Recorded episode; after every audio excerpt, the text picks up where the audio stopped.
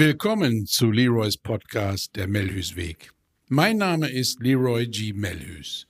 Gemeinsam mit euch möchte ich das Leben aus systemischer Sicht und den dazugehörigen Ordnungen und Dynamiken betrachten.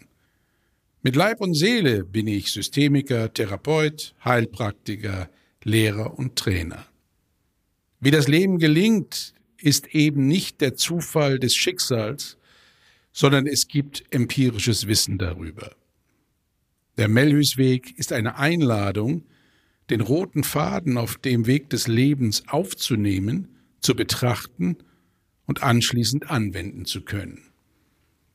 Grundstein für ein zufriedenes Leben ist eine klare innere Haltung.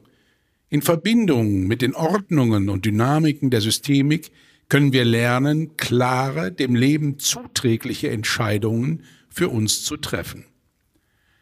Stellen wir uns den drei Säulen unseres Daseins und finden den Schlüssel zu den Themen Beziehung, Berufung, Behausung.